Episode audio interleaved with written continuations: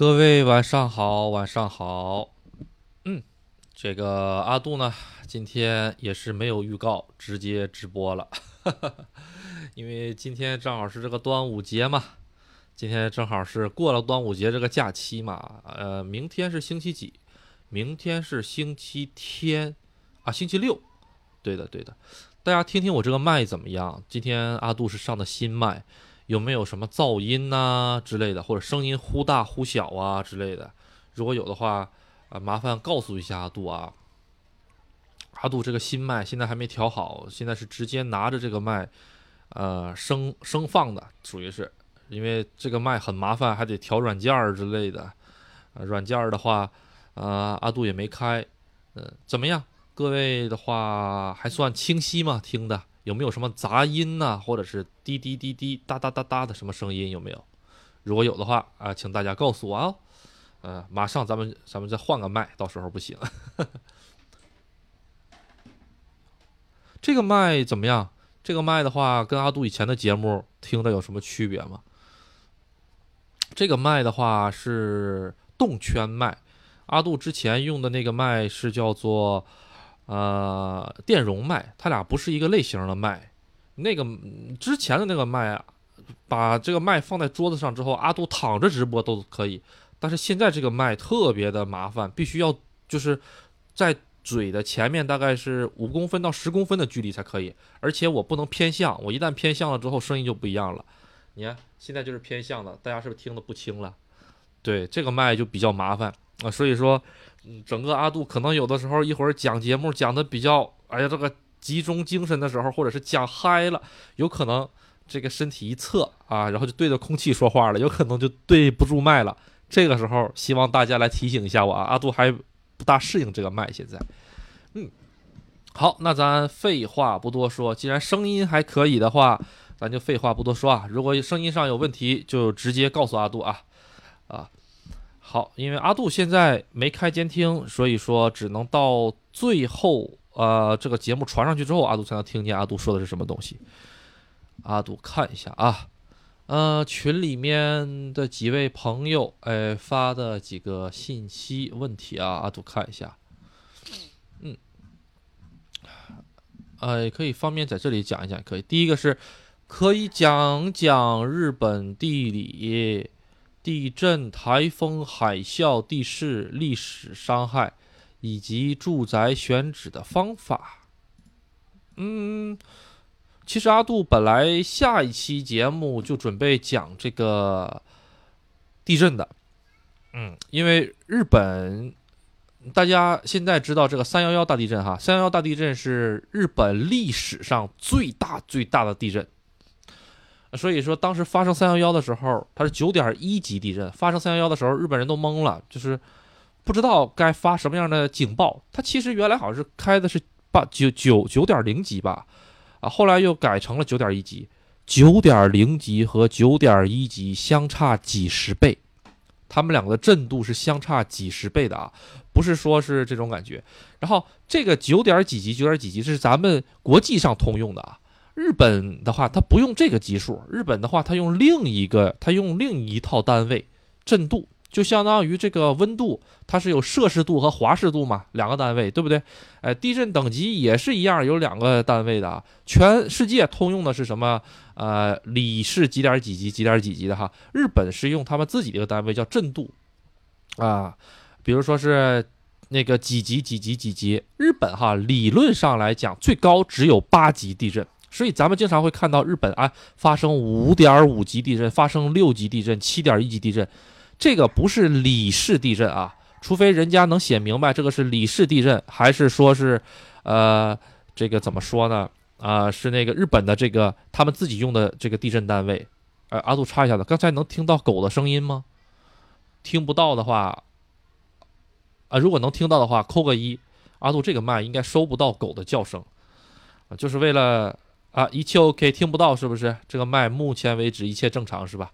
好的，嗯，然后再讲回这个地震级别，所以大家在日本的看这个新闻，就是日本的这个等级经常会出现个五点几级、六点几级、五点几级、六点几级，在日本的这个地震系统里已经算是很高的了，因为它到顶它就是八级，但是实际上最高最高最高也就是报七级地震，没有说是到八级地震。这个原因是什么？这个原因就是八级地震等于完全毁灭。对于日本来说，你八级地震预报和不预报没有什么区别，你预报了。大家也都是挂，也都是嘎。你不预报，大家也都是嘎。所以，所以就是对于防灾、防地震上来说的话，它七级可以报啊。毕竟你报了七级之后，有个两分钟、三分钟啊的时间，或者是几十秒的时间。当然了，呃，它会提前发送到你的手机里，汪汪汪汪响。它这个东西不是让你跑，实际上就是对于咱们一般老百姓来说，这几十秒对于咱们生命的影响，哈。是一个比较有限度的，比如说你在家里待的，你这几十秒你能从楼上跑到楼下吗？除非你们家住二三楼，这种状况是可以的啊。那这个那这几十秒留给谁的呢？留给自来水公司，留给这个瓦斯公司的，留给这个电力公司的。就像阿杜之前经历了一个呃挺大的地震，地震来之前，当时没来地震，突然间。我们村停电了，大半夜晚上十一点停电了，阿杜就觉得完了，绝对是大事儿。日本停电的话，他会按区域停的，哪怕他真的是要停整个市的电，他最起码他得提前一个星期就给你在十字路口和这个小区门口给你贴广告牌。而且阿杜是在酒店工作，酒店里面百分百会收到停电通知，一个星期之前就会收到。但是阿杜什么都不知道，突然间全黑了。阿杜那天晚上刚刚下班回家，刚刚洗完澡，拿个啤酒，啪打开了之后，准备看看外面的风景。刚想喝第一口，刚把啤酒刚刚喝完第一口放在桌子上，那么一放，啪，整个玉电厂停电了，外面突然间突然间全黑了。阿杜就觉得不妙了，然后不到十秒钟还是二十秒钟，马上就来地震了，特别大的那种地震，但是我们屋在全全全都全都在摇。嘎吱嘎吱嘎吱嘎吱嘎吱嘎吱嘎吱，哎，这是几几年的事儿来着？阿杜忘了啊，疫情之前的事儿哈，是啊，挺挺大的一次。它这个这种地震的这个预警系统，实际上主要就是给这些，哎，这公共设施也好啊，给电力局啊，啊，或者说是给煤气公司啊，因为煤气日本是这样子的，日本煤气分两种，一种呢是管道煤气，另一种就是这种大煤气罐儿。啊大煤气罐儿也好，管道煤气也好，他们都有一个这个煤气表。日本的煤气表呢是带这个停止功能的。停止功能什么？只要发生大地震，它就啪自己停了。哎，停了之后呢，就比如说我们酒店每一次发生完稍微大一点的地震之后，煤气表都会停。停了之后，你就得下去摁，就摁一下煤气表有个按钮，摁一会儿滋，它自己就恢复了，就供气儿了，就这种感觉，呃。嗯，所以说嘛，这个就是给这种咱普通人的话，最多也就是说，你收到了这几十秒的时间啊，咱们钻到桌子底下去啊，或者是上卫生间躲着去啊，不要在一个比较大的房间，要找一个比较小的房间啊，这种感觉，或者是什么呢？就是说找一个空旷的房房间进去啊，千万别在那个屋子里面堆满了柜子，柜子上面堆满了一堆行李箱，行李箱里装满了冬天的旧衣服，那玩意儿一砸下来。那玩意儿真能砸伤人呐！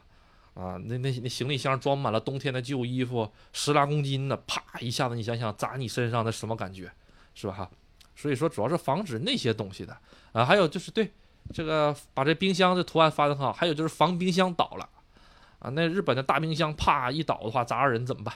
是不是哈？嗯，好，呃，就这么个问题。然后防灾的话，实际上。呃，日本的超市也好啊，各个地方都有卖这种防灾的这种饮料水。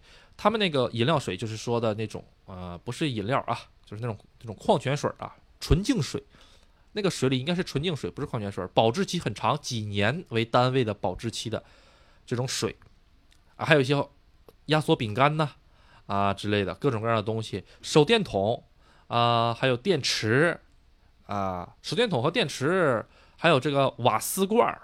啊，日本基本上家家户户都有那种小的瓦斯炉，平时吃个啊小火锅啊，啊煮个什么东西啊，小瓦小瓦斯炉，阿杜也有啊。这小瓦斯炉哈，平时的时候挺好哈，比如说吃个火火锅啊，就不用拿咱们中国这种电磁炉一样还得接个电，把那个瓦斯罐塞里面。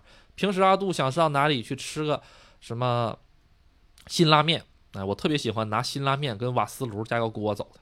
啊，到哪两块都能都能做饭。这个瓦斯炉实际上也是属于是防灾用品吧，它的属性也是这样的。当断水断电的时候，瓦斯炉就可以了啊。这个瓦斯罐也有的卖，在日本。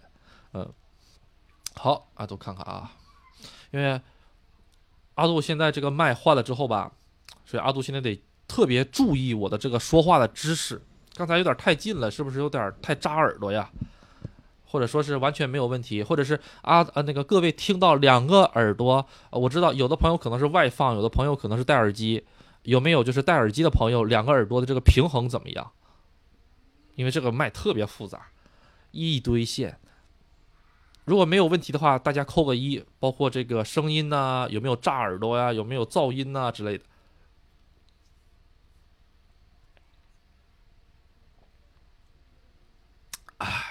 好喝点水啊，喝点水。没有哈，好的好的，没有就好。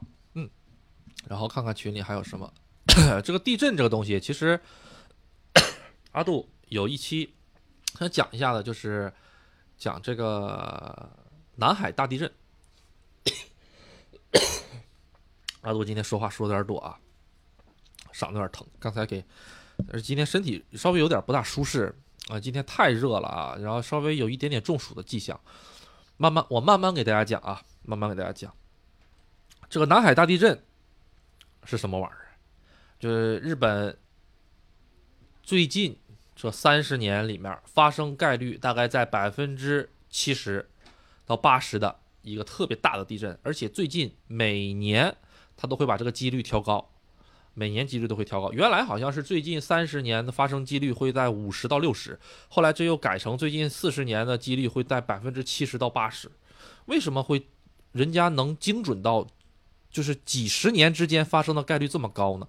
因为这个地震是周期性的，周期性的，每隔个三百年它就来一波，每隔个三百年它就来一波，跟富士山喷发一样，富士山也是三四百年喷一次。上一次是贞观，贞观，贞观喷发，好像是一七几几年喷发的哈。所以说最近为什么天天说，哎呀，富士山要爆爆爆发了，这个事情大家也略有耳闻哈。从各种各样呃这个媒体上都能看得到，因为它真的是到了快要爆发的这个这个时候了，而且是去年还是前年，阿杜在日本的时候，那年的冬天，富士山上面没有雪盖。就把日本的媒体给吓坏了，啊，就是说完富士山要爆发了，因为富士山的上面没有雪盖，冬天没有雪盖，哦，就就就是因为富士山热嘛，它没有雪盖儿，当时真的是吓得挺挺挺，阿拉杜也蛮蛮害怕的，哇，这要是发了，直这就直直接去领便当了，是不是哈？啊，嗯，是啊，哎呀，但是哎，他他也没发这个东西哈。啊，然后包括这个南海大地震也是一样。南海大地震是什么玩意儿呢？它是一个叫南海板块的一个。日本是骑在很多板块上，亚欧板块、印度板块、菲律宾板块，啊，它是骑在很多，还有太平洋板块上面，它就骑在这个板块上面，它正好是板块交接带，所以它的地震比较多。这个南海大地震只要发生了的话，现在预测哈，就是基本上死伤得在一百多万人。它的范围广到什么程度呢？就是直接从我们进港的伊豆起，一直南下到四国到九州，这一片全都能影响到，整个东日本到西日本，啊，东日本的话应该是从东京这边开始算吧，啊，都能够受到这个影响，啊，所以说日本特别重视这个事情，而且这个还有可能会跟这个首都直下型地震，哎，跟一起发生。什么叫直下型地震？咱们很多地震有可能，比如说三幺幺，三幺幺地震，它是在海里面发生的地震，它不是直下型地震，明白吗？就是那个震源呐，它是在海里面，它不是在整个日本的这个领，不是在这个日本的陆陆地上发生的，还离得挺远的。这种地震吧，呃，它是怎么说呢？嗯，能够提前观测到一定，就是能观测到那么。比如说地震之前的几十秒钟能观测到，但是那种直下型地震观测不到，就你屁股底下直接震，你怎么观测？你观测到的时候，你也就没了。哎，然后呢，大家就开始害怕嘛。而且，日本针对这个南海大地震展开的各种各样被害妄想特别多。日本沉没这个电影是吧？日本沉没的这个动画片这个动漫数不胜数啊。有个日本沉没的电影嘛，很有名哈。啊，然后呢，就是沉没了之后，中呃日本的一就是那个电影里面的遐想嘛，里面一部分人到了中国啊，还有一部分人到了美国，到了世界各地去接收什么的啊，就各个国家，然后派船来接呀，坐飞机呀，大家抽号是吧？就是日本就拍这种灾难片，就是拍这个南海大地震引发的，它里面很多东西吧，啊，当然了是有很多这种妄想或者说是臆想哈，但是它的这个根据是有的，不能否定。它不会出现这种情况，啊，对，然后就是很多人啊，日本人国内也有一个，就是说，其实东京这个地方哈，它是在海平面以下的。虽然日本没有明确的首都，但是大家基本上都认为天皇在哪里，哪里就是首都嘛，所以大家都认为东京是首都。他们东京其实呃，日本好像还有个迁都的啊，迁都的一个计划打算，准备迁到冈山。哎，准备迁到冈山去啊？说冈山挺好的。当然，在很多电视剧作品里面也有表示，后来还真迁到冈山了。也就是说，日本的这些电影啊什么的，并不是凭空捏造的，里面还真有一些正儿八经的东西。哎，他讲的这个挺好玩是什么呢？就是地震是什么呢？就是说，阿阿阿杜讲个日本沉没这个电影吧。怎么回事呢？就是说，突然间有一天，南海大地震发生了，发生海啸了。那海啸直接就冲到东京里面了，那个东京什么涩谷啊，什么新宿啊，直接那个水就到腰了，那车都飘起来了。然后呢，等到这个海啸一过去，擦，这些车全都被刮跑了，就，啊，好了。然后呢，再加上东京底下发生这个首都直下型地震，这个地震也是被预测的啊，也会有，而且跟这个南海大地震一起发生的。哎，然后东京就直接废了，就直接用不了了，这个这个城市直接就完蛋了。啊，这种作品大家有兴趣可以看一看啊。这个南海大地震发生了的话，对我国影响是什么呢？还好，不是很大啊，因为咱们国家不在这个板块上啊。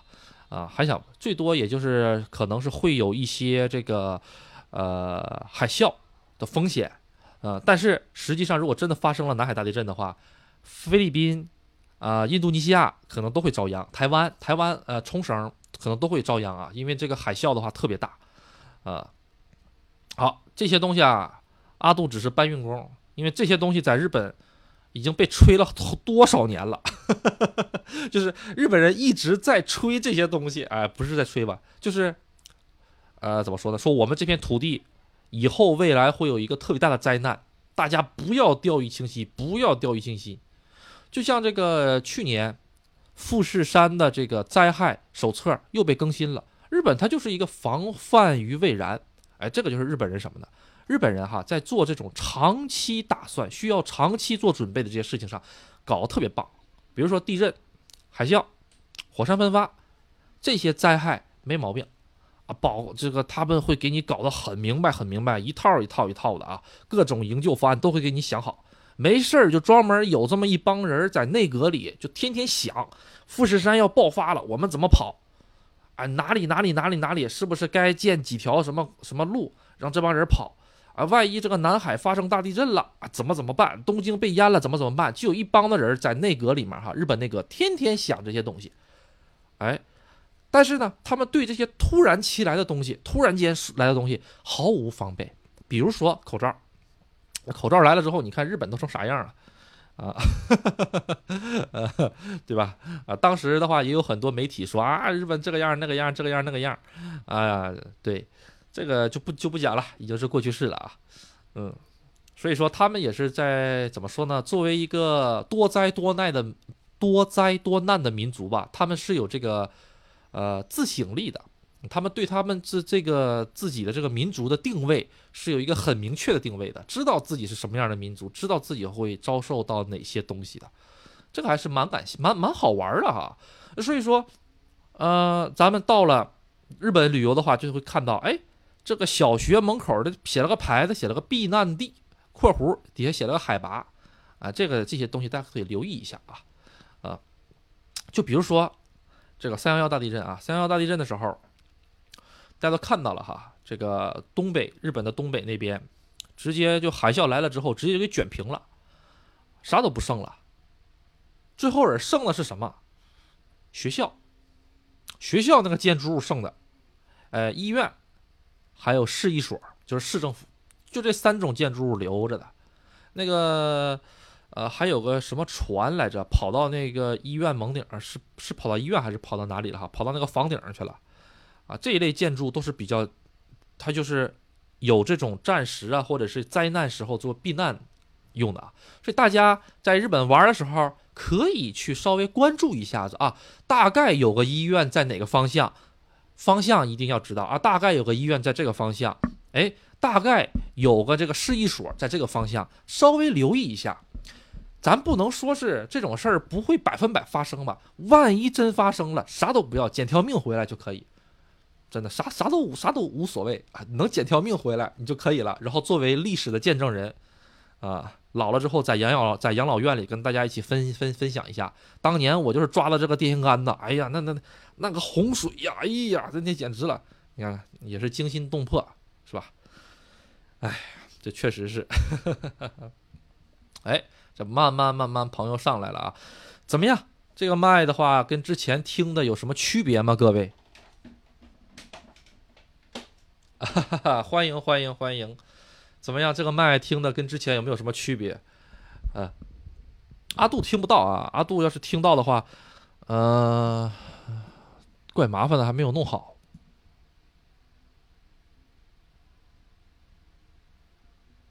我感觉降噪比以前好多了。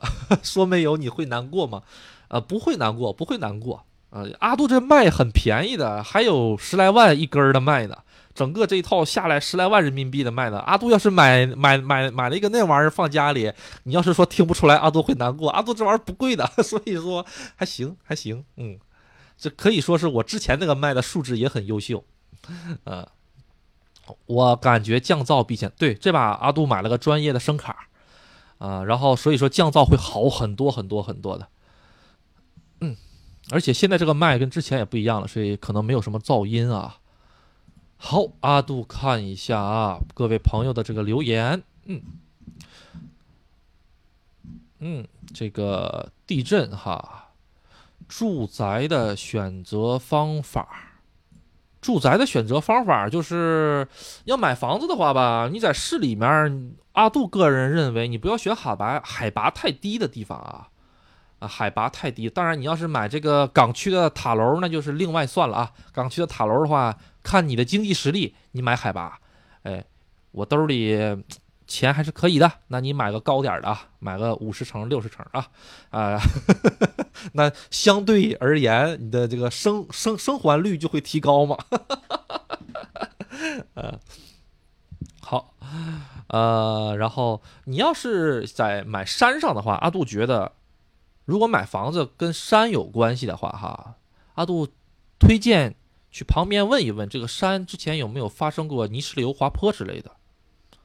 哎，对，这个确实是。日本因为是个山地特别多多的国家，百分之七十是山地，呃，还有很多房子吧，它是建在坡上的。假如说一直下大暴雨，下大暴雨，你这个挡这个坡的这个土或者是这个工事一下子滑了之后，你家房子四五千万日元，啪，你就看着它跑了，咋就就就跑坡下面来了，啊，这个也是蛮难受的啊，嗯嗯，太热了，海对面往年也这么热吗？海对面这句话都有点没听懂，哎，啊，日本那边。阿杜住的这个玉电厂的话，一年也就热一个星期，一年开空调开一个星期就够了。嗯，其他的话并不用开。冬天的话大概是零下十度到十五度左右，偶尔的话能零下二十度，零下二十度很少很少很少。夏天的话最高也就三十七度、三十八度左右，嗯，那是最高最高，就那一个星期，其他的都没有。啊，阿杜现在住的这个山东省也是特别特别的热，对，今年好像是有史以来最热的一年吧，好像是。好看一看啊。嗯。啊阿杜讲一讲为什么日本那么多自助贩卖机。自助贩卖机嗯怎么说呢？其实它这个自助贩卖机啊它它是个文化它不是说咱们这十几年二十几年才有的。啊日本七几年八几年八几年、九九八几年、九几年的时候，自动贩卖机就很普及了。当时咱们中国估计还没有这个词儿呢啊，还没有这个词儿。呃，日本的自动贩卖机不仅仅是贩卖饮料。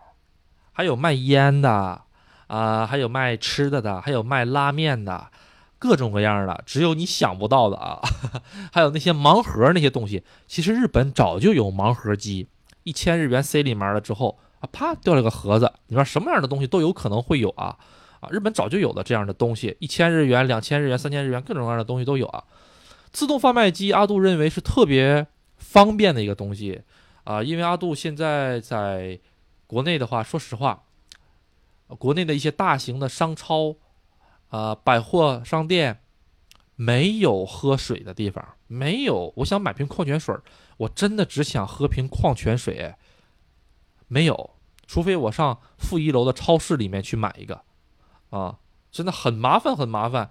啊，日本的自动贩卖机满大道都是，啊，啊，所有的所有的大型商场里面，像拉拉波多。呃，拉拉拉拉拉拉 porto 是一个什么定位？上海也有啊。，Lalaporto 就是一种相当于平民平民百货公司这种感觉，它不像松屋啊，啊，不像是一一室屋这这种就是卖高端呐这种东西的啊。它那里面到处都是，当当然了，就是阿杜刚才说的那几个高端的里面也都有自动贩卖机，而且很多偏僻的山沟沟里面也有贩卖机。阿杜去摩旅的时候哈，阿杜不是说嘛？买一大瓶的矿泉水的，放到车座的底下，然后走。这一大瓶的矿泉水的哈，呃，其实是有备不时之需使用的。大多数阿杜去的地方都会有自动贩卖机，哪怕是山沟沟里面的一个景点，贩卖机还是亮着的。哎，而且这个贩卖机呢是会根据时节发生一些变化。夏天的时候呢，哎，它就会卖全凉的东西；冬天的时候就会卖全热的东西。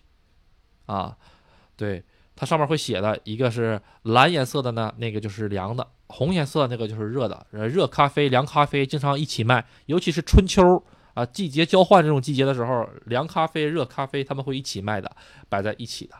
啊，还有什么凉，还有一些热的柚子茶呀，啊，凉的一些呃茶呀，什么都卖，很方便，很方便。阿杜记得很清楚啊，阿杜，呃，静冈县。啊，因为阿杜玉电厂在静冈县嘛，静冈县有一个很有名的啊，这么讲讲吧，两个吧，有两个很有名的地方美食。这个地方美食并不是说是什么山东就产煎饼啊这种感觉，不是啊，不是说东北产鹿茸人参，不是这个玩意儿啊。地方美食就是说，只有来到我们这里才能吃到的一些饭店，有名的连锁饭店，就像全聚德，当然现在全聚德全全国都能吃得到啊，就像是咱们去北京去天津就得吃便宜坊这种感觉啊。啊，好，咱们是哪个店呢？大家如果有幸以后能到静冈或者到我们玉电厂去的时候，推荐两家。第一个叫做 Mosbaga，Mosbaga，M O S O Baga，是一个绿颜色的牌子，然后是个汉堡包。它呢是卖汉堡、薯条的。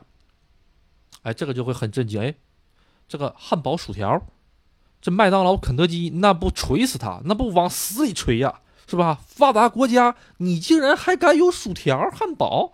那麦当劳和肯德基一人提把十八米大刀过来，啪啪啪，你还能活得出去？哎，他在我们靖港活得特别好，而且被称为定靖港的地方美食，就是不管你是哪里来到的啊，只要到了靖港这个地界里面，第一个就要去吃这个 Mos Bug，为什么呢？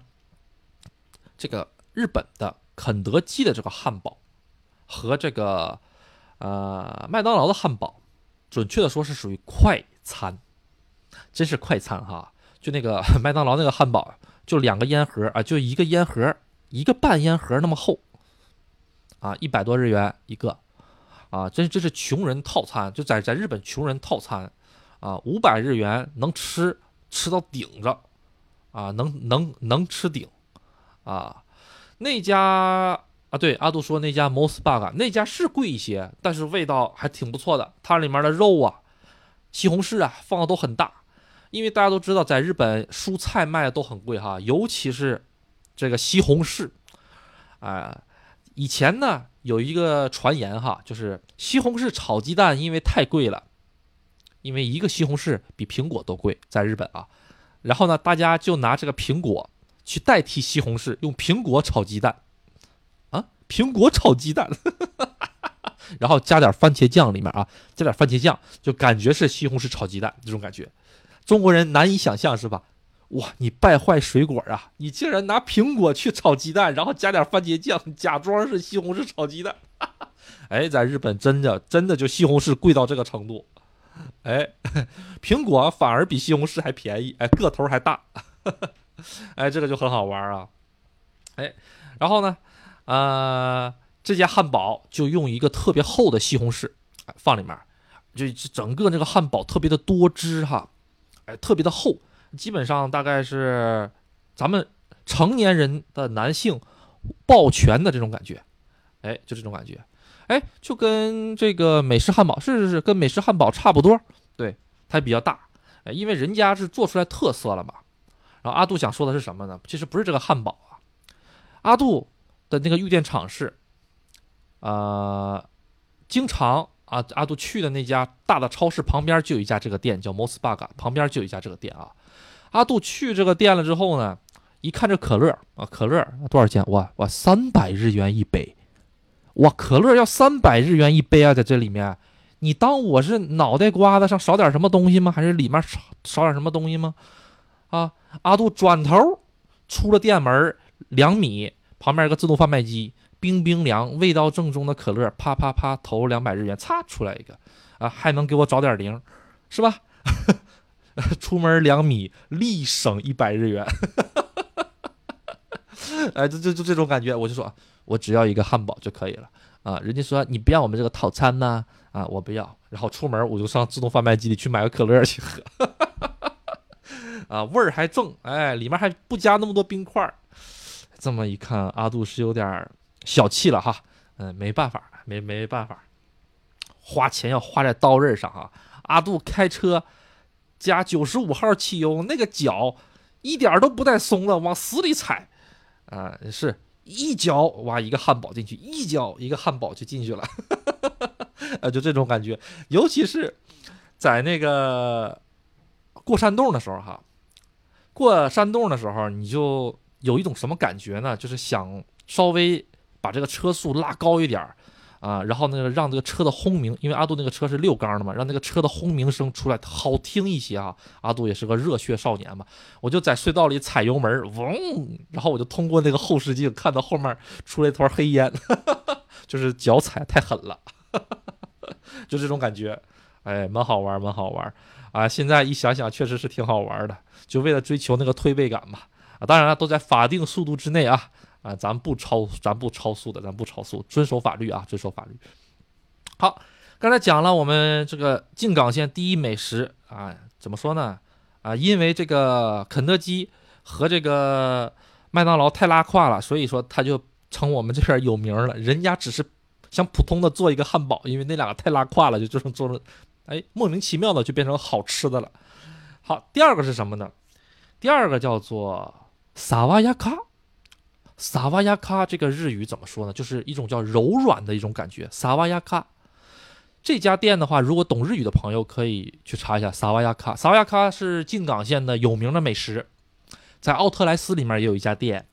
我们玉店场市的那家店，它是中午十一点开始，客人可以进去吃饭。那家店早上八点钟就开始排队。而且一到日本的三连休就排队。阿杜作为本地人，那家店大概去过四五次，没有一次不排队。（括弧阿杜都是平日去，就是普通的日子啊，不是什么三连休、五连休、过节放假，最少最少得得排半个小时。就是阿杜早上起来就九九点半起来了，第一件事先上他们家门口去领个号，十一点才能进去吃。九点半先去领个号，领完号了之后揣兜里。那都排不到第一名呢，因为八点我是真爬不起来，啊，他家的这个为什么这么火啊？那个上就上的那个电视节目，那就那就不用说了。说到靖港美食，靖港县美食啊，不是什么抹茶啊啊，抹茶虽然也是靖港县的很有名的东西啊，就是这个雅瓦啊萨萨瓦亚卡这个肉汉堡。哎，肉汉堡是什么？是咱们这个呃肯德基这种汉堡包吗？不是，不是，不是，它是呢拿这个肉馅儿，牛肉馅儿啊，猪肉馅儿啊，他们按照一定混合对比的啊，然后呢把他们肉把他们给它怎么说呢，揉成一个大肉团子，基本上都是牛肉的，你可以选啊，有牛肉的，有有这个猪肉和这个牛肉拌掺着的啊，它的味道不一样，掺一些猪肉进去的话呢，口感会更加细腻啊。啊，纯牛肉的话呢，就有一种吃牛排的感觉。他把这个肉特别新鲜的肉啊，给你做成了大团子，然后呢，一个大肉团了之后，它是特别紧实的肉团，不会散的那种肉团，里面估计是加什么明胶了，我估计啊，科技狠活会加点的，然后啪，直接放到炭火上烧，哎，直接放到炭火上烧，它是个大肉大肉团子呀，相当于大家打没打过台球，比台球大两圈啊，有的时候比台球小一点，跟台球差不多大吧，就那么大个肉团子，一个圆的。就放到炭火上烤，烤的差不多了之后，他拿到他放到一个就是铁板上，那个铁板是有一定温度的，他啪放到上面，然后旁边放点小配菜，剩下的阿杜就不讲了，那那那那都是稀松平常，什么大米饭呐、咖喱啊什么的哈，给你放到这儿，然后端到你的面前了之后，他拿在在你的面前把这个啪给你切开。让你拿个纸，拿个就咱们中国吃牛排嘛，上那些连锁店吃牛排也是这种感觉，拿个纸一兜子啊，别崩到身上这种感觉哈。切开了之后，里面基本上都是生的，啊对，基本上都是生的。然后呢，怎么吃呢？哎，你呢切成这种一口大小，是个圆球的嘛。然后他给你切成两半了之后，啪一扣上去，再再用这个铁板的余温给它继续加热，你就一点切一点，然后呢，整个铁板上烤一烤，切一点的铁板上烤一烤。哎，它其实铁板上面它还放了一个大概是，嗯，像骰子，就是那种特别大的骰骰子的那种，像一个铁块似的。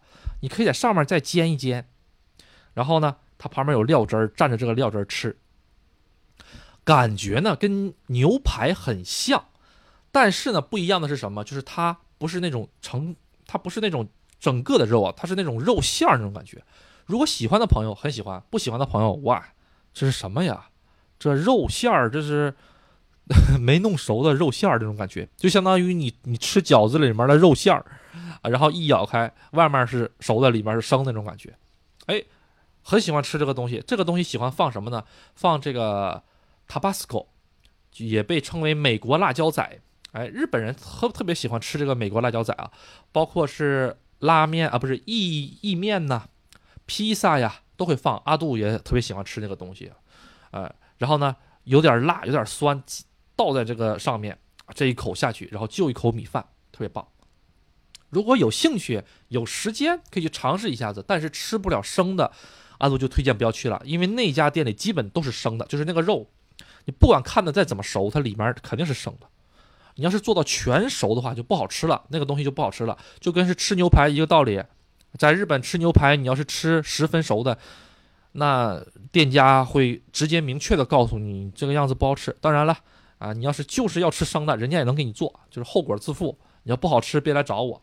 那那人家是正儿八经的纯牛腱子肉，他有那个牛腱子肉那个牛排啊，啊，我记得是多少钱一克来着？以前吃过叫做 Ikinari Steak 哈，啊，那个叫 Ikinari Steak，就是翻译成日中文就是说啊。直接吃牛排，啊，这种感觉啊，啊，直接吃牛排啊，这个直接吃牛排，他们家店，我们我们村的店黄了，为什么黄了呢？他他我估计就是被那个玩意儿给挤黄的。我们本地人吃就是吃牛排都回家自己煎着煎着吃，或者是去那些啊家庭餐馆去吃就行了。家庭餐馆里什么玩意儿都有，从寿司到意大利面到披萨，什么玩意儿都有。日本就有这种。店里啊，什么玩意儿都有的卖，啊，你想吃啥都有的卖，哎，专门去牛排店吃牛排，在我们这个村里可能还没有形成这个风俗吧，然后就黄了，哎，真是靖港名物啊，靖港以外完全没有啊。你有兴趣到了这个靖港可以去试一试啊，啊，一定要提前一个小时到两个小时去取这个餐票，不然的话你是排不上号的。啊，其实啊，就是因为那家店太火了，旁边的几家店都把就是生意都把它带起来了。为什么？很多人哈，就是专门从东京来吃这个东西。最近最近最近的就是我们玉电厂市，因为我们玉电厂市再往外出一点儿，就是这个神奈川县了。神奈川县就没有了，所以离东京最近的店就是我们这家店。然后它旁边呢是什么玩意儿呢？它旁边是个 Book Off，Book Off 是什么玩意儿？就是我之前在节目里跟大家讲过，Book Off 就是卖二手书为主的一个东西。它里面不光有书，各种各样的二手的东西也有的卖，游戏呀、卡牌呀都有的卖哈。很多年轻人来了这边之后，一看，我去，这要等两个点儿啊，那算了吧。然后就上旁边的 Book Off 逛了两个点儿。逛着逛着逛着就买点东西回来了，啊，所以那边还是蛮不错的啊，啊，这个经济啊，怎么说都被那都被那家店给带起来了，嗯，这是啥意思呀？阿杜有点看不懂，这个是对应的哪句话呀？看看啊，下一个问题，嗯。为什么日本女生 O 型腿儿？哦，O 型腿儿，阿杜觉得哈，阿杜个人的意那见解啊，可能是因为长时间跪坐的原因，跪坐的原因，而且就是没有床，喜欢以前喜欢睡榻榻米，当然现在的很多年轻女性基本都腿都特别直，因为她们喜欢用桌子了。不做榻榻米了，他不跪着了，啊，跟这个有很大的关系啊。为什么阿杜这么知道呢？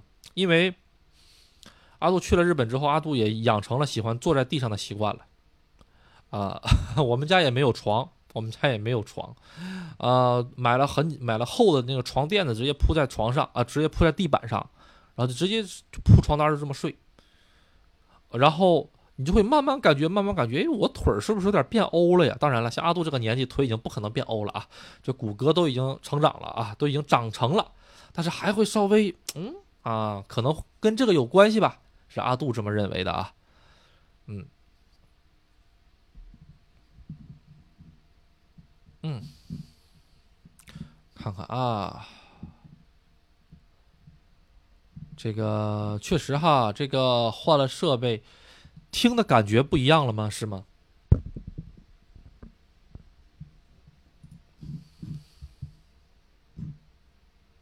嗯，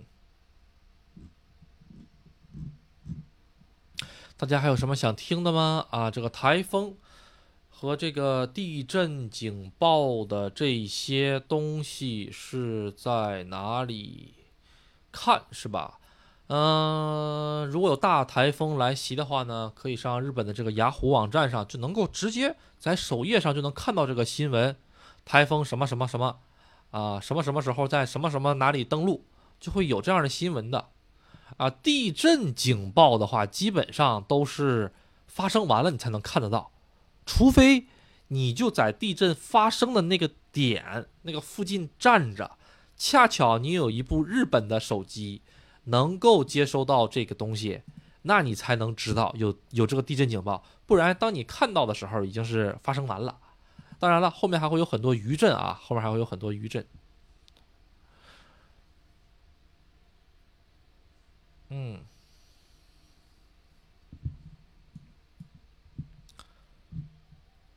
阿杜可以说一说日本的台风海啸经常淹没汽车吗？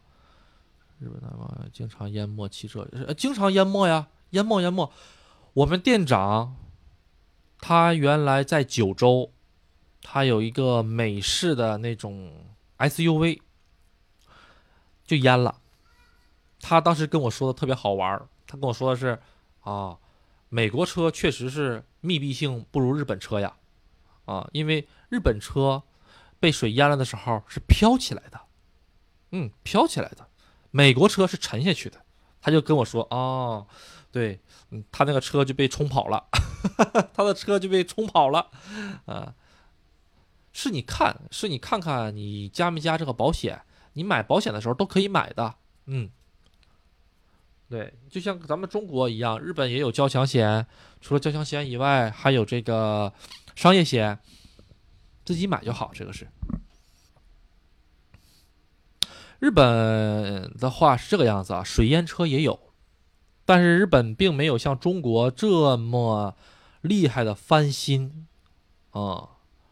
比如说去日本买车的话，哈，尤其是买二手车的话，哈，最好是从从这个正规的车行里面购买。正规的车行呢，它是带一定的信誉保障的。你要是从个人手里买，哈，调表车或者说是涉水车，很多很多很多的。啊，而且你也没有证据，你也抓不着他。作为一个外国人，你想你想把这个车证明它是调表车呀、水淹车呀也好啊，很麻烦的。嗯，日本二手车可以出口，我们只能内销。嗯，对，嗯，是的，很多像是第二代的阿尔法、第二代的威尔法就出口到很多的啊俄罗斯啊啊，还有就非洲啊，是吧？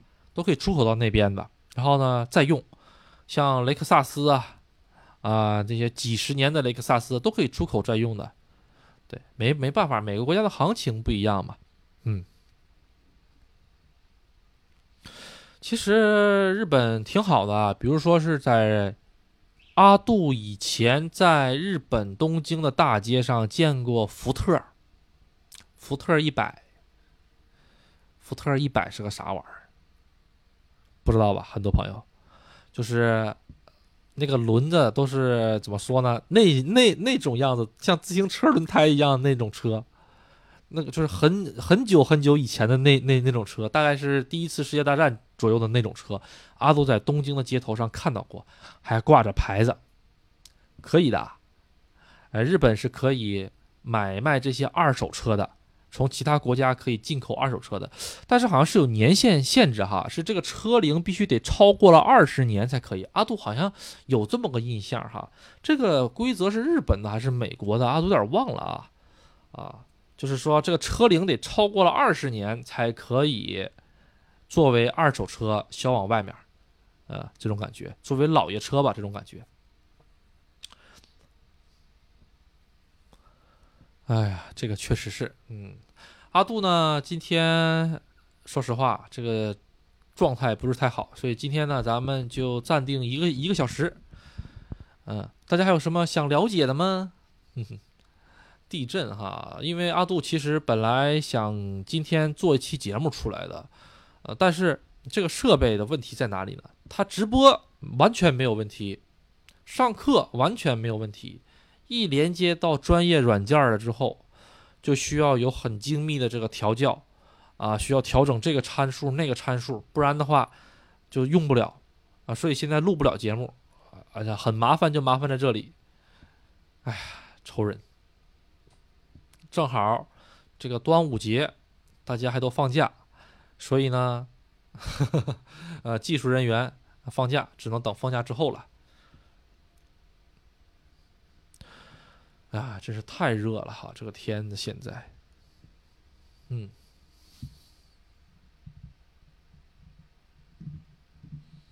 嗯，哎呀，这个各位，嗯，可以说一说日本人或者日本年轻人对买房的态度吗？感觉不是那么积极，甚至交高额房租也不买房，相比。啊，想对比国人去日本疯狂买房子，您给说说。好，这个日本年轻人不买房子的原因，可能是因为他们的父辈的那一代，或者是他们之前的那一个世代，给他们造成的心理阴影。嗯，哎，这个是怎么的呢？因为这个日本的泡沫经济爆破的原因，还有就是爆破的这个表现，具体表现是在哪里呢？就是东京的房价泡沫爆破了，很多人，很多人。为什么说日本这个消失的这三十年？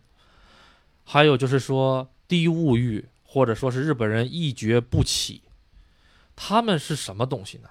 就是说当年在泡沫爆破之前，人人都觉得上班上什么班啊？是不是啊？你这个上班挣的钱能有买房子投机倒把挣得多吗？是不是没有的？当年疯狂到什么程度？大学毕业生他就可以直接贷款千几千万日元去买房子。哦，当时这个东京，他不是说嘛，卖掉东京就可以买到整个美国嘛？房价就是这么贵。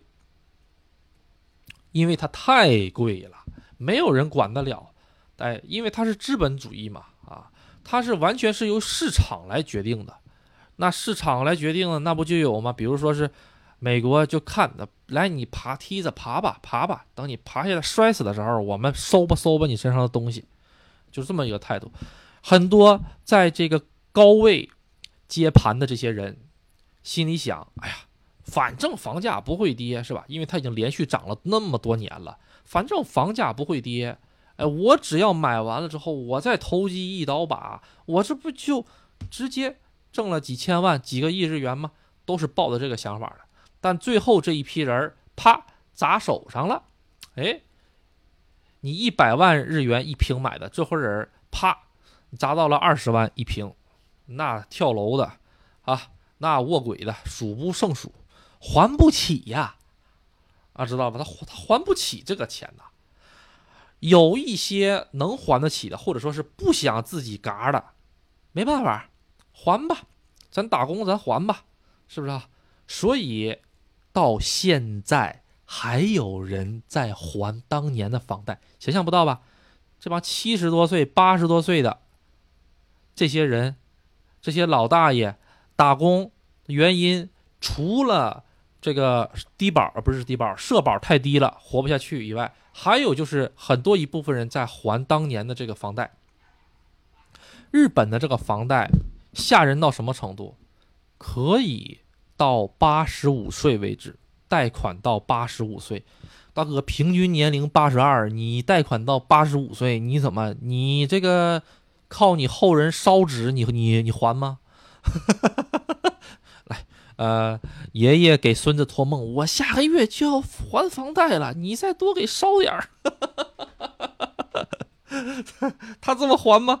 你说是不是？哎，那还不如找点嘎呢，找点嘎了，这房贷就没了。哎，所以吧，就是他们很多现在的年轻人的父母、爷爷奶奶或者身边人，就有这样的活生生的例子摆在这里。呃，当年玩玩这个房子吧。炒房子没玩明白，把自己栽进去了吧？看看，看看，这都是事例啊，是不是？八十五岁了啊，这个坐的轮椅呢，天天还还还房贷啊，你说是不是？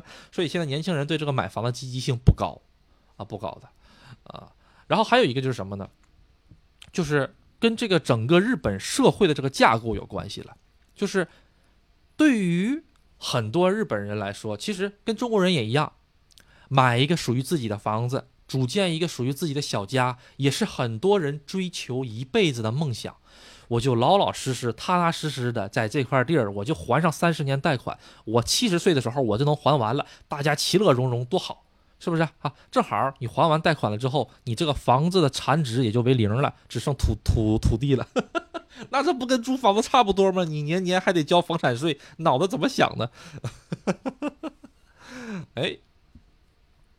跟这个社会的架架构特别密闭的一个架构，年轻人没有机会通过自己的一些手段，通过自己的一些努力取得高的收入，买不起房子。现在大部分年轻人都是穷忙卓，别看天天上班，天天忙，天天上班，天天忙的，呃，年薪到手不到三百万日元，三百万日元在日本是个嘎嘎嘎嘎低的，啊，也就是吃半价便当，你得考虑考虑这种感觉的。啊，你说他都他们都这个样子，还还买房子呢，是不是？呃，第一个是心理因素，哎，当年日本怎么垮下去的，就是因为这个房子。当然了，也其实老美在后面捅咕的啊。第二个就是这个他们看不到这个希望。我买房子，我背上房贷，我不要过这样的人生，我想过一个属于我自己的人生。我天天出去玩，我天天出去耍，是吧？反正人生苦短，哎。享乐主义在日本其实是很时兴的啊，享乐主义。嗯，好，就这两，就大概是这几几几方面吧啊，呃，然后还有一个阿杜认为就是日本的这个租房政策是很健全的，他们的政策法律法规很健全，不像咱们这边，哎，我明天要卖房子了，你赶紧收拾收拾东西走吧。哎，我我这儿签着合同呢，房东不能赶我走啊。管你什么合同不合同的，你赶紧走。你愿意上哪儿告我，上哪儿告我去，对不对？你要是不走，明天我就找人把你东西扔了。这种事情，阿杜在录节目的时候，可能就已经发生了无数起了。没有法律支持，没有法律保障，所以对中国人来说，买一个属于自己的房子，永远不被人赶出去，这可能是咱们心底下那个愿望，或者是最最朴素的那个诉求。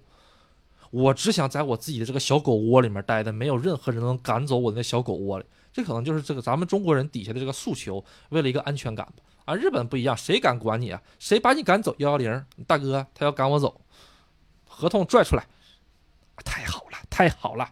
啊，是吧？这样吧，我我带你去打官司，啊，咱们 把这个房东打完了之后，咱备不住还能拉拉点钱，你还能买个厕所呢，上外面，不错不错不错，咱就这么干。啊，日本没有人这么搞的啊，除非是什么？房东真的真的是要啊把这个房子拆掉或者是怎么着，他会跟你商量，会给你补偿的，哎，是这个样子的啊。啊，剩下的都不会啊啊，所以他这个租房子嘛，它是有法律保护，并且不是能随意涨房价的啊，不能随意涨这个房租的，这个也是一个很重要的一个因素，嗯，啊，看看啊。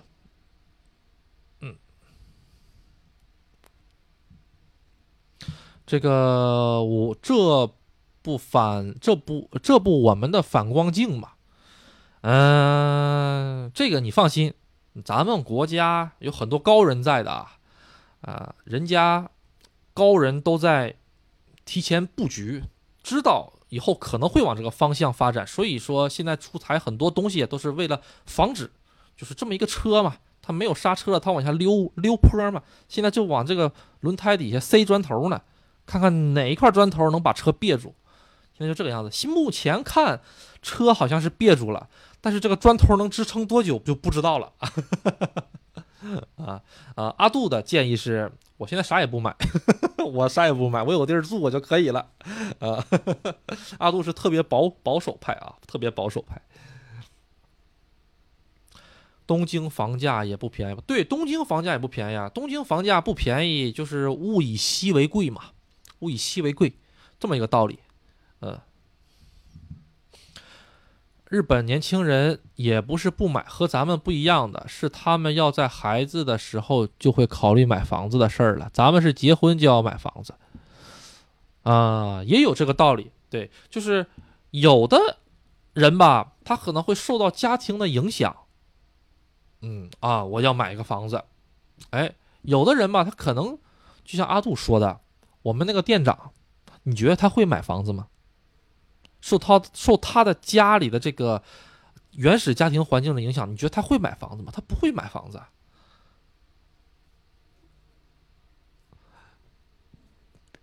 他们经历过买房的苦，吃过亏，但是吧，现在还是其实对于买房子来说吧，大部分正常的日本家庭，如果这个。男人能够承担得了这个房子的贷款，并且能通过贷款的话，还是会买的，还是会买。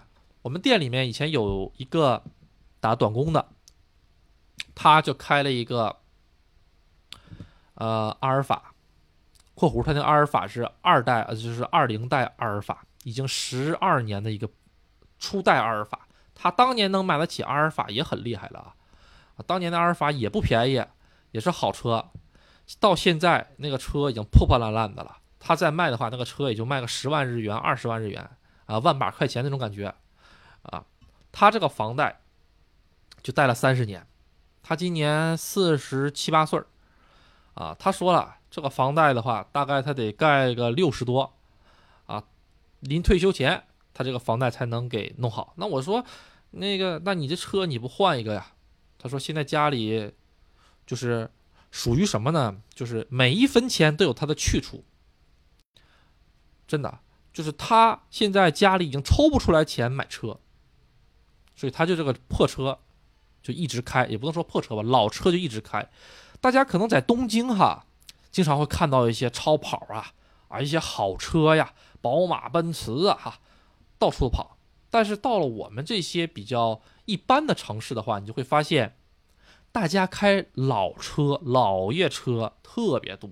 就是你看个小看个小盒子车，看着挺新的，你把他那个行车证一拿来，哇，十年、十一年、十二年，很正常，真的。哦，然后，呃，在日本满大道跑十年以上的车很多很多，咱们中国现在有几台十年以上的车？我们小区都没有几辆十年以上的车，对吧？他们并不是说是啊，当然你也可以从另一个角度来说啊，人家汽车工业好。质量好，质量好吗？啊，质量好吗？阿杜可是去修过车的，那简直了，修修车都得排号修，不是说你想修就能修得了的，都得排号修。嗯，还是一句话，没钱，手里没钱，啊，手里没钱，所以才会这个样子的。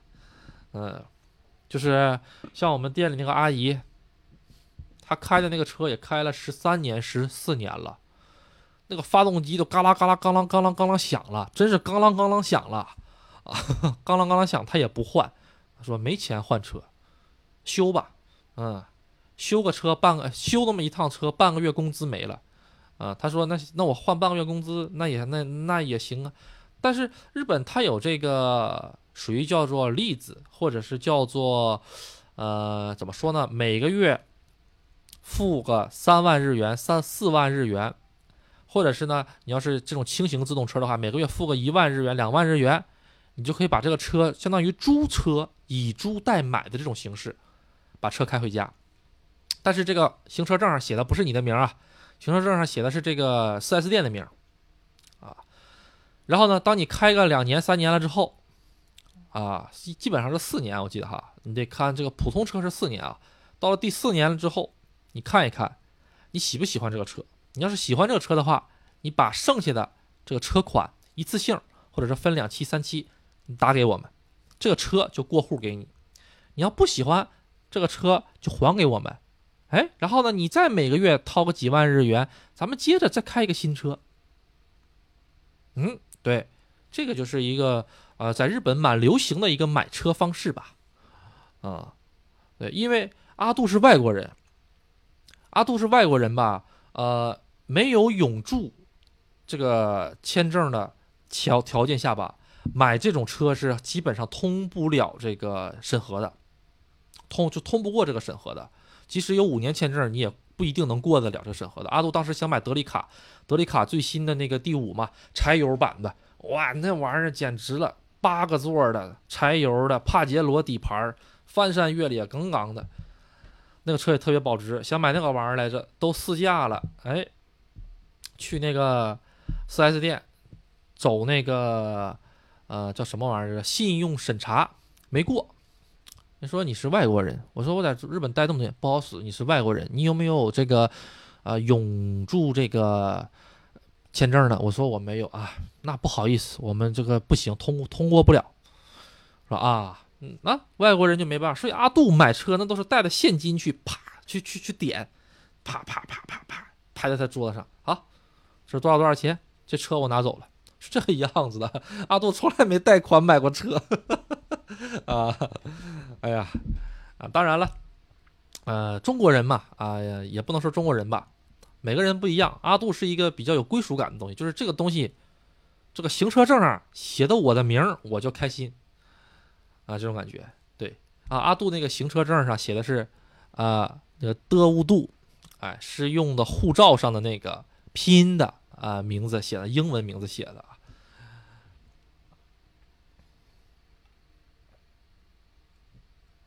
哎，这朋友慢慢也多了，嗯，日本警察吧，他们都负责哪些？态度怎么样？你有哪些跟警察经历？阿杜跟警察的经历那是简直太多了。哎呦，协助警察抓人，被警察抓着，跟警察合影啊，然后那个我以前骑自行车的时候也被警察抓过。阿阿杜怎么天天被警察抓呢？我就不知道了哈。嗯，阿杜最开始去日本的时候，公司发自行车，啊，当时我们公司真好呀，带着我去买了个新自行车，点儿好啊。然后买了自行车之后，然后阿杜当时还没有换完摩托车驾照，阿杜就那个一边看着手机导航，一边骑自行车，突然间前面有个路口。就查这个，好像是查自行车的，为什么呢？他没在机动车道上，他在这个人行道上，人行道上是可以骑自行车的啊。然后，哎，这干啥呢？然后阿杜就赶紧把手机的这个，把手上的这个手机揣到兜里了。阿杜就过去了，突然警察就把我拦住了，远远的就把我拦住了，因为他远远的看我手上有个手手机一样的东西，他用日语跟我说：“哎，你刚才是不是看手机了？”我说：“我没有啊。”啊，呃，当然了，这种东西都是都是这个下意识的啊啊，对对对对，偷乌偷乌后面加个乌的啊，偷乌，哎，下下意下就是下下意识的啊，我没有没有没有，这可能人的本能吧啊，阿杜撒了个谎啊，我没有没有没有没有，后来后来他又说没有吗？好，那你以后要注意啊，这个不准看手机啊，啊，好了好了好了好了好了，然后。因为什么呢？他没抓着现行犯。阿杜当时就看了一眼手机之后啊，看门有警察，啪就直接就顺手把手机揣兜里了。他没抓到我手手上正好抓着这个手机的这个现行。日本是什么玩意儿？他都讲这个现行的。闯红灯也一样，得这个警察蹲在电线杆子底下，看到你从红绿灯那穿过去了，而且是两个警察以上，他才会去抓你。一个警察不不抓你的，为什么？你你怎么证明你看到了？你要是不录像的话。就是他们说这个执法仪哈，执法仪这个东西，中国警察每个人都有，日本警察不是谁都有的，有的人有，有的就是有的人没有的啊，啊，所以说必须得两个人看到你闯红灯了，他们才去抓你，哎，抓现行犯啊。阿阿杜当时说没有没有没有没有，因为他也没看到我手上啊，被他抓到的时候我手上也没有手机啊，然后把我给放了啊。后来我一问哈，这个玩意儿是怎么的呢？我们那个村儿里正好当时搞这个。百日安全大检查，啊，这个百日安全大检查，在生活日本的各位，基本上是偶尔都能看得到哈。这个十字路口上就挂个旗杆，顶上写的是“安全百日活动”什么玩意儿哈？这些玩意儿就是不让出事故，这一百天里面不能出事故，警察就使劲抓，啊，抓超速，抓闯红灯这种感觉啊。平时的这个杆子只要一一拔了，就就好像是大家都可以闯红灯一样的感觉，哈哈哈哈哈啊，然后。阿杜这把就，啊，算是有惊无险的过去了，啊，然后那个后来吧，阿杜好像是因为那个自行车是公司给我们的吧，哈，那个操，他后面没有装这个会闪的这个灯，啊，晚安晚安，没有装这个会闪的这个灯哈，皮皮卡皮卡皮卡亮的这个灯，阿杜当时是在超市里买东西，买完了东西之后，我刚出门我就发现两个女警察。围着我的这个自行车转悠，当时我就过去了。我这这我我我这个自行车真的是跟警察过不去啊！它是日本的每个自行车上面都有一个小小贴纸，贴纸上面是防范登录号码，这个就相当于是自行车的身份证号。哎，日本人只要一查这个号，就能知道这个自行车的车主住在哪里，叫什么名，电话号码是什么，基本信息都有的。这就防范登录嘛，啊。所以说，在日本，大家不要到处捡自行车啊！虽然路边有的时候会有一些自行车，不要捡啊！你要是捡了那个自行车，骑回家了之后，你哪天点儿背，警察查你，你好，我们查一下自行车，一查，这自行车不是你的呀，你就有百口莫辩呐！你说你捡的，不好意思，你这属于是横领罪。横领是什么？就等于是那种，跟抢倒是算不上抢，就是说，呃。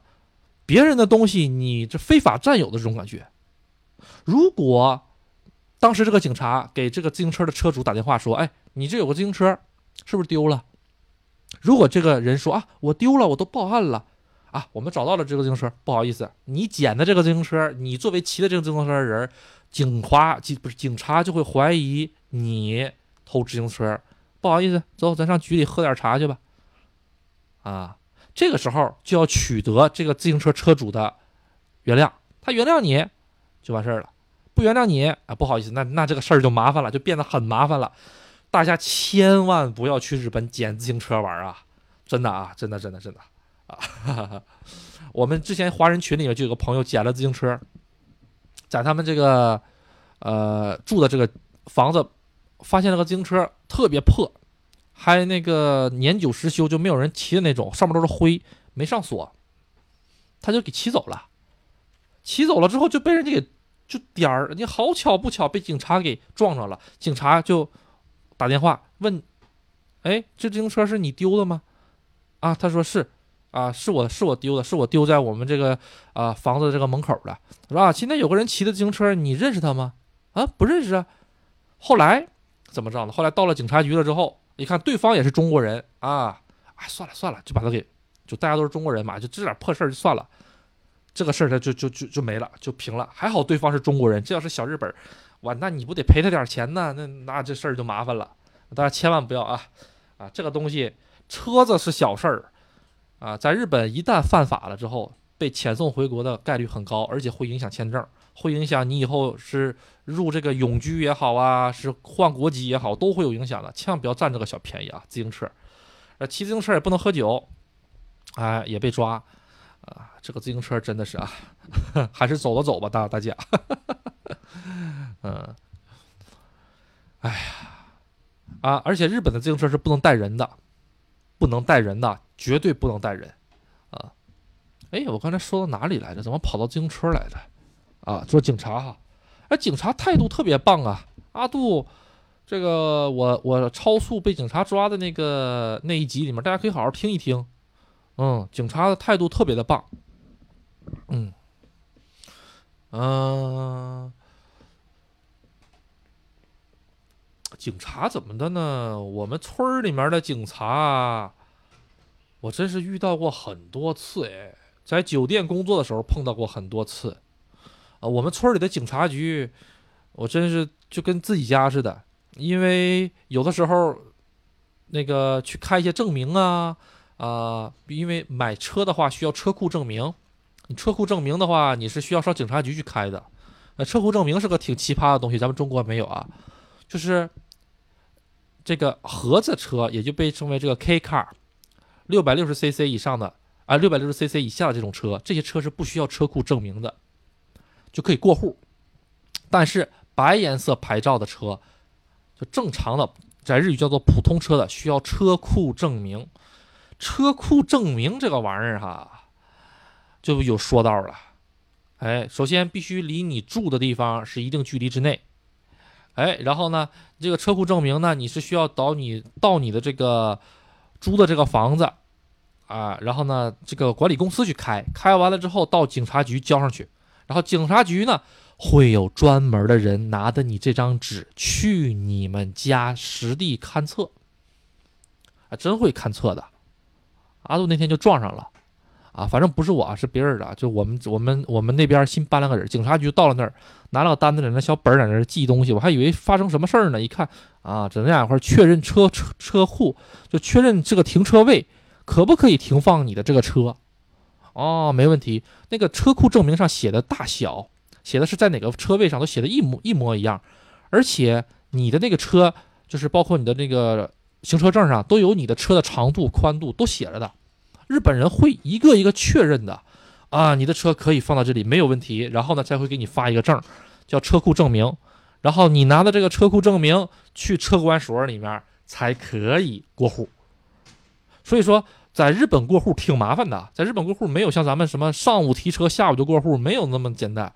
在日本的话，最起码最快最快最快过户也得一个一个多星期，这一个多星期最等了什么？就是等这个车库证证明。因为警察大概是一个多星期左右才能把车库证明出来，然后咱们才能去警察局领这个车库证明，然后他得去这个陆运管理局，啊，然后去过户，很麻烦的这过户。哎，真的是，警察阿杜以前在奥特莱斯的时候，我们这些打小时工的一个高中生，他就那个考上了警察学校，他上东京去去上这个警察学校去了。呃，警察的话是因为都是日本都是纳税人嘛，哎，纳税人是老大嘛，啊，只要你日语够好，你就可以到市政府、到警察局去拍板去。啊！我交过那么多税，你们怎么这点事儿都不给他办？只要你日语够好，你就可以这么拍板子干，因为他们是公仆嘛，是吧？他们工资就是咱们这些普通人的税金，你就可以去这么拍板子干，啊，对，啊，阿杜记得特别特别清晰的一幕，这个东西肯定在咱们这边就没就就不就不会出现啊。阿杜刚刚去酒店的时候，我们社长带着我上市一所去开文件去了。去开文件，开什么文件？阿杜忘了哈。这个文件需要阿杜的一个印章。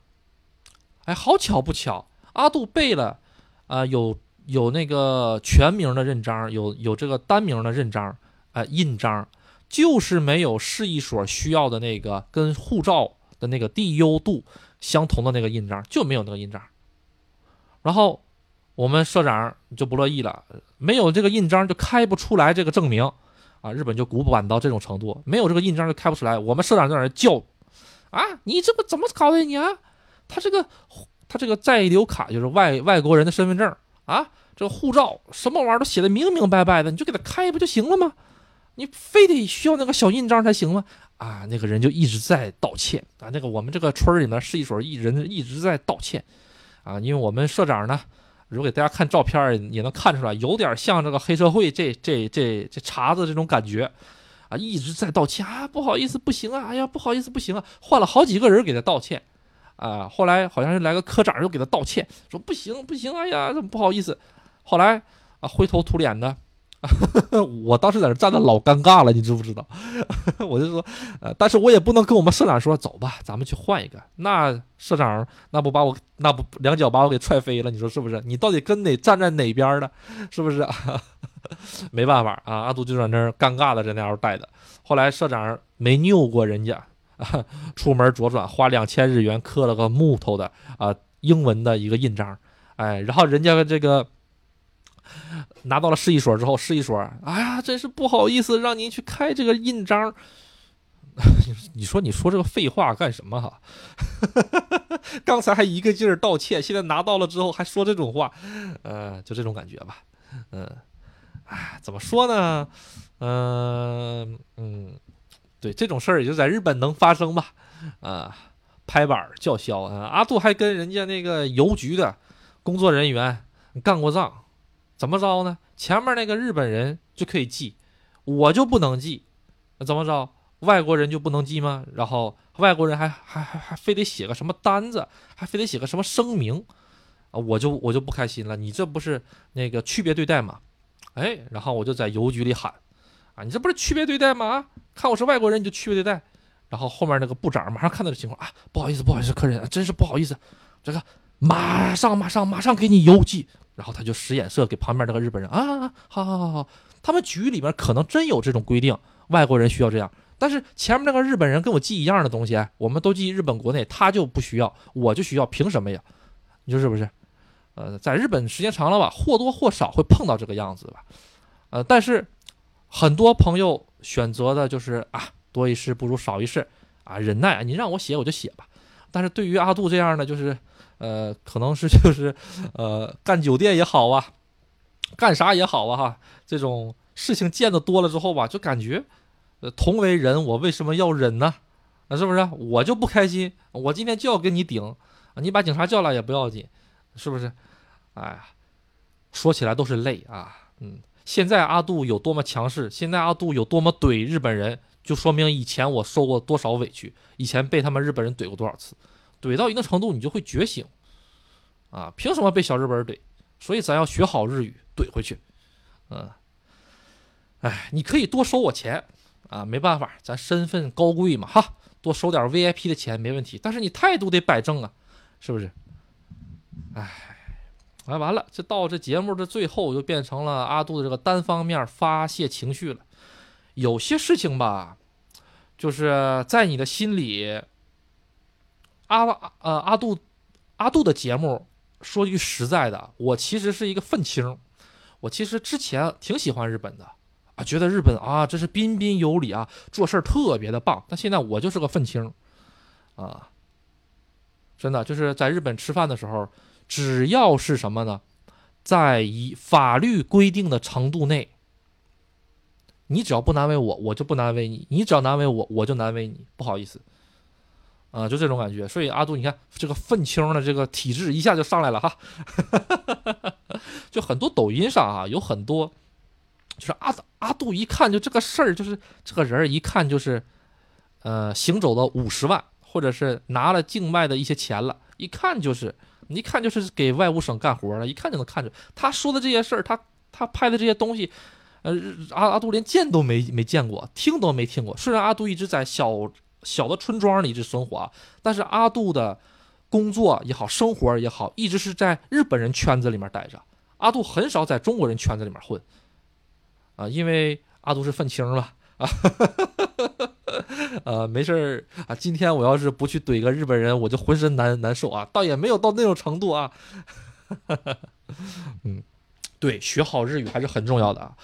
呃，倒也不是说大家非得来，来这边来跟阿杜学日语，就是，呃，短期在日本旅游也好，生活也好，哈，啊，毕竟嘛，人在国外嘛，能忍则忍，真是多一事不如少一事，啊，但是你要是长期的在日本生活，或者以后准备定居日本的，阿杜推荐你一定要学会怼日本人的能力，日本人就是什么蹬鼻子上脸的这种人，阿杜就就总结特别正确，就是蹬鼻子上脸。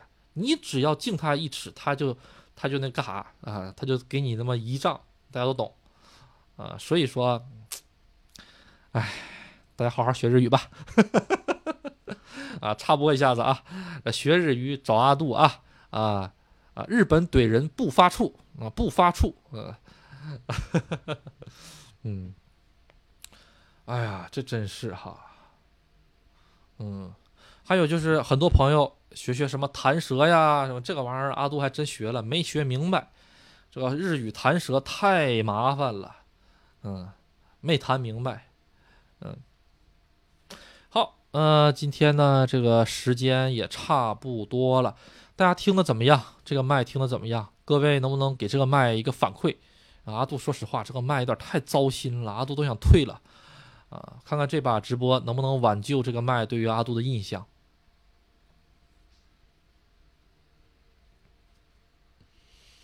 嗯，哎，阿杜，下播前还想有个东西想聊一下的，就是在日本有很多，就是这怎么说呢？坑人少女，坑人少女啊，呃，坑人少女啊！什么叫坑人少女？阿杜以前讲过，这个电就是在电车站里面挣钱的这帮小女生，心术不正的这些小女生，高中生。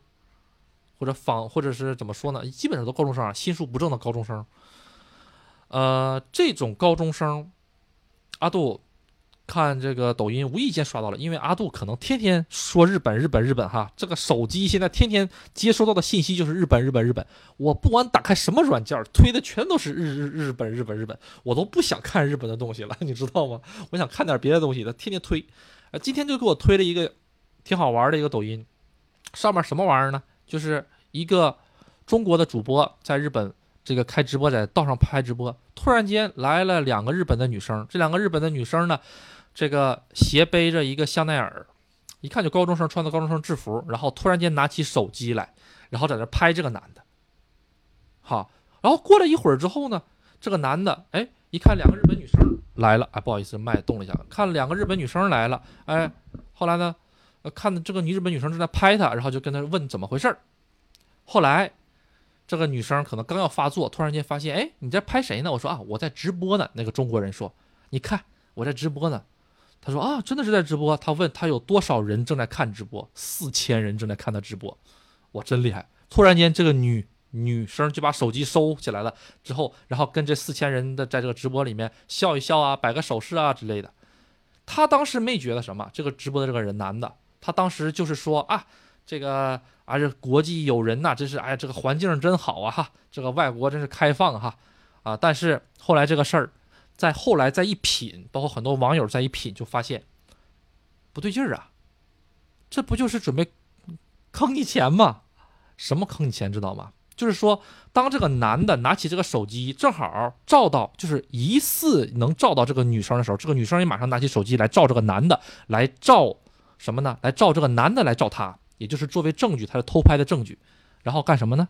哎，想讹钱，想讹钱，偷拍在日本是很重的一个罪，罚钱罚的很多，跟电跟这个电梯不是跟这个地铁痴汉呢啊等级差不多啊，所以呢。这个女的，当她发现她不是在偷拍，或者是怎么说呢，就是讹不成，因为对面是直播哎，对面是直播呀，啊，那么多人作证啊，怎么办呢？没有办法，就赶紧的把这个画风一转，哎呀，中国的朋友怎么怎么着，这种感觉。这个吧，阿杜推荐以后去日本玩的朋友们，啊，尤其是单身男性去玩的时候哈。啊，怎么说呢？不要过分的表现出自己是外国人。第一点，这个啊，啊，第二个就是不要表现出来自己很，就是怎么说呢？呃，很好被欺负那种感觉。啊啊，没事可以戴个金链子啊啊，三十时刻那金链子压脖子，虽然有点那个啥，但是治颈椎病没事啊啊，或者是怎么着呢？啊，有一些手手手段能让自己看起来怎么回事啊？不都是吗？先敬衣冠，再敬人嘛。啊，老话就这么讲的，那肯定没没没错。最重要的是什么呢？就是说，看见日本高中生不要乱拍，真不要乱拍。人家转手把你拍他的这个东西录个像，当做证据。哎，不好意思，你的旅行泡汤，哎，进局子，哎，然后呢？整个的，哎呀，你再加上语言不通，解释不明白，人家小女孩在一直哭，哎呀，她可吓人了，她一直在拍我，追着我，完了，不好意思，你能不能回国都不是个事儿了，是不是？这个事情并不是没有啊，啊，每年这类事情有六有六十多万起，六十多万起里面真的有多少？假的又有多少呢？专门讹钱的又有多少呢？对不对？就是这种假的咸猪手来骗的。你这个东西没有办法，法律也好，警察也好，都是偏袒弱势、偏袒这高中女生的。所以说，人家那个网友就说了，高中生背这个爱马仕的这个挎包就有问题啊，不是爱马仕，香奈儿的挎包就有问题。他高中生一万日元对于他来说都是大票，那个香奈儿得多少钱？十几万、二十几万都下不来，那钱怎么来的？是不是？啊，大家要小心啊，小心小心，呃，或者是好几位啊，咱们一起出行也没问题。哎呀，别被讹钱就行啊。嗯，好，呃，咱们今天呢就先讲到这里，谢谢大家支持。嗯，咱们下周再见，拜拜。